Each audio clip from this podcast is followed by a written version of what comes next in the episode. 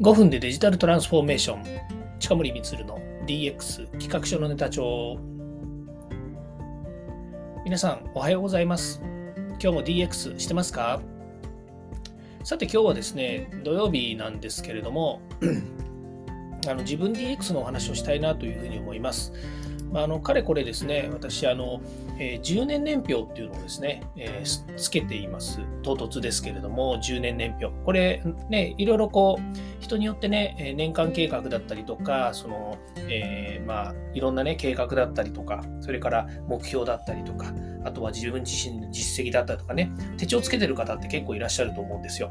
で、私は、まあ、ある時から、ある時からっていうのは、20代の頃ですね、この、えー、10年年表に出会ってからですね、もうずっとそれをつけてます。まあ、定期的にそれを、それをつけるというよりは、それを軸にですね、いろんなことを、まあ、やり始めたっていうのが、まあ、実際正直な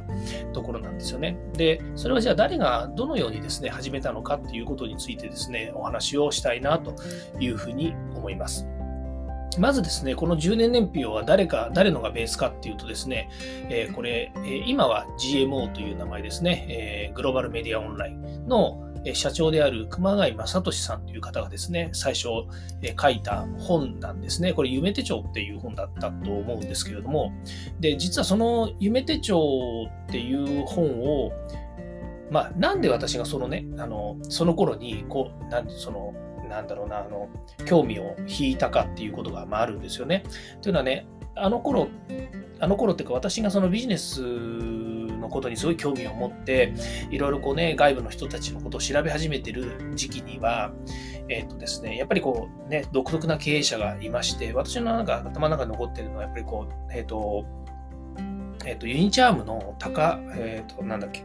えっ、と、高原会長、ね、あの、もうお亡くなってしま、お亡くなりになってしまったんですけど、高原会長の講演に行った時にものすごい感銘を受けたこととかがあるんですね。で、そういうのもあったりとか、あとは、えー、当時ベンチャー三重士って言われてる方がいまして、まあ、それは、えー、ソフトバンクの、えー、相馬正義さんと、えー、どこだ、えっ、と、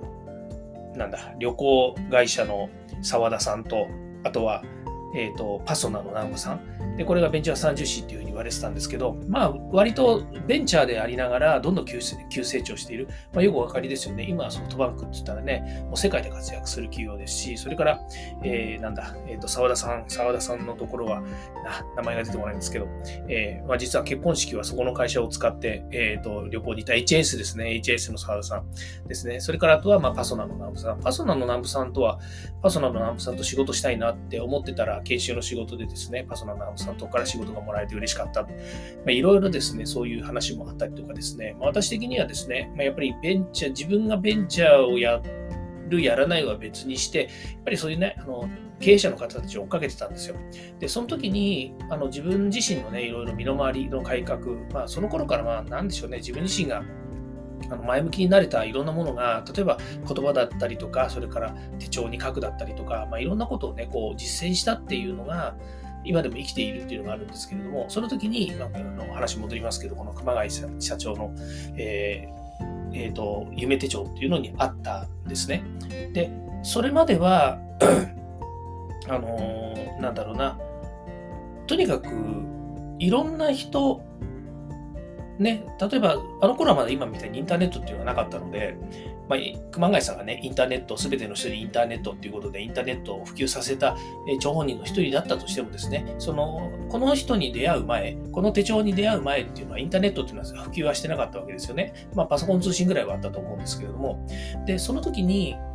まあ、出会って、え、ー、と、いろんな、こう、本ですよね。その頃だから本。いろんな啓発本みたいなものがあって、とかね、それからいろいろ雑誌とかも、まあ、当時はもう雑誌、本っていうのが主力なので、その中でやっぱり自己啓発みたいなのがあって、そこにね、自分自身でいろいろ、なんでしょうね、そのテンプレートとかフォーマットみたいなものがあって、いろいろ書いたりして、あの自分自身の、例えばあの強み、弱みとかね、えー、そういったものを書き示したりとか、それから毎日やることをね、こう書いて、で、それを達成したらチェックして終わりみたいなね、あとは一日の振り返りみたいな形で手帳に書くとか、いろんな人たちの本をもう、こう、自分自身が成長するためにですよ、あの、もうとにかくまずやってみようということで、いろいろこう試したりしたんですよ。でもね、なかなかやっぱりしっくりこないんですよね。しっくりこないし、やっぱり会社で仕事をしているっていう前提があると、個人のことではないので、やっぱり会社のね、いろんな、こう、あの、なんでしょうね、フォーマットだったり、テキストだったり、システムだったりみたいなものに乗りながらやらなきゃいけないので、なかなかしっくりこなかったんですよ。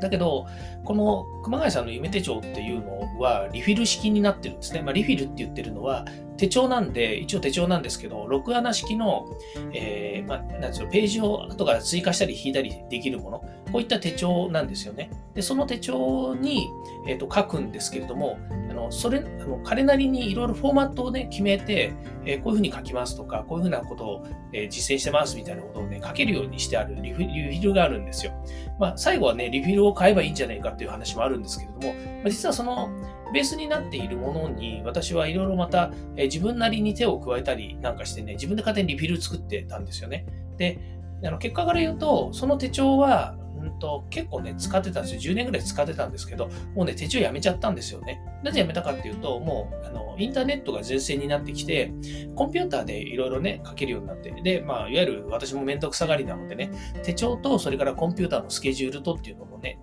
2つをこう、並行してやるっていうのはとても苦手で、今でもそうですけど、Google のカレンダーを使って全部もうあのまとめてるんですよ。なんならあの、えっと、うちのスタッフや、それから家族にまで Google, あの Google カレンダーをですね、使わせてですね、で、みんなで共有したりとかっていうのをするようにしてるんですね。まあ、それぐらいまあ徹底して、あの自分自身があの、なんだろうな、あの共通、共有、共通化とか、履歴に残るとかっていうのをなんか大切にしているというかね、そういうふうにしてるんですよ。で、まあ、あの、その夢手帳が、に出会ったおかげで、自分の、何て言うんですかね、その、えフォーマティング化っていうんですかね、その、え、自分の中での、えっ、と、この手帳のスケジュール化ができたっていうことなんですよ。で、まあ、それから、えー、それは、あの、実は、あの、その、なんだろうな、Google の中には作ってなくて、Excel で作ってて、その Excel はもう20年ぐらいでずっと書き足して使ってるんですよね。で、それで、えー、その中に何やってるかって、入ってるかというと、20年って、あまあ、10年って、なんだ、10年年表っていうのが入っていて、でその10年年表の中に、まあ、家族の成長だったりとか、から自分が10年後何をしてるかみたいな、まあ、毎年毎年のね、履歴。だから、例えば、いつ会社を創業します、で、いつ上場しますとかっていうのも書いてあるんですけど、まあ、実際にはね、多くの部分が達成しないわけですよ。あの自分自身もそうですけど、じゃあ今ね、上場してるかっていうと上場してないですしね。で、なんかね、かっこいいこといっぱい書いてみました。あの当時ね。すごいこといっぱい書いてますよ。でもね、それ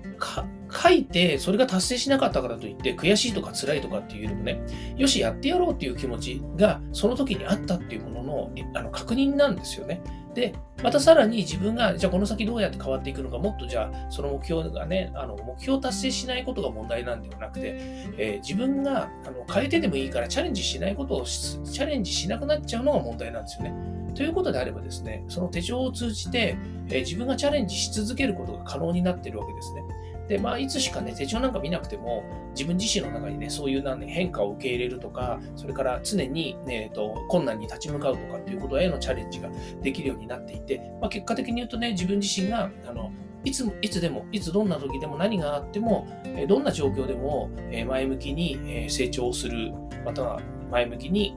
何かね、問題解決ができるとか、いろんなことをですね、実践できるようになった一つの形だと思うんですね。で、その中でその10年年表っていうのがあるんですけども、1年の計は元旦にありっていうふうに言うじゃないですか。だから私の場合も1年に1回見直すっていうタイミングを、えー、年初にやろうとやってるわけですね。で、まあ今年のまあ、年末年始はですね、ちょっとバタバタしててですね、なかなかできてないので、これからね、また手をつけようかなというふうに思うんですけども、見直し見るとね、結構ね、またこれできなかったな、バカらしかった、バカらしいとは思わないけど、その、こんなね、あの、どでかい夢なんかね、書いててね、何やってんだよねって思うかもしれないんですけど、でもそれはそれでね、10年後月に行こうって言ってるのと一緒で、やっぱりね、あの、自分のやりたいことを、あの、まあ、目標とかね、チャレンジしたいことっていうのに、逆算式にね、やっぱり考えていったときに、今何をしなきゃいけないのかっていうところに落ち落ち着くと、落ち着くっていうかね、たどり着くと、こんなことしてちゃダメだよねと。無駄な時間なんてね、1分1秒もないんだから、どんどんね、チャレンジすること、もしくはその、えー、達成するために必要な要素をね、えー、どんどん仕入れなきゃいけないよねと。いうふうなことにね、やっぱり、ね、あの、なっていくわけですよ。その時に、うん、な、もう、馬鹿らしいと。ね、自分であってもね、こんな馬鹿には付き合ってらんないよね、なんていう気持ちには全然ならないわけですよ。やっぱりね、えー、大好きな自分、ね、自分を愛してる、え、そんな人たちであればですね、え、そういうことをね、あの自分に課している、自分を奮い立たせるね、え言葉を大概、客観的にね、やっぱり見ていくってことも大切なのかなというふうに思います。まあ、この、これをね、まあ、実践したからどうこうっていうわけではないんですけれども、やっぱりね、え、1年に1回くらいはですね、自分自身の夢の見直しみたいなものをね、してみるといいんじゃないかなというふうに思います。まあ、10年年表っていうからには10年後まで書いてあるんですけど、まあ、熊谷さんはその後ですね、25年年表っていうのを変えています。まあ、それはね、あの、えー、熊谷さんのページを見ていた、あの、ホームページとかもあるので見ていただければわかるんですけども、25年年表に変わっているんですよね。まあ、あの、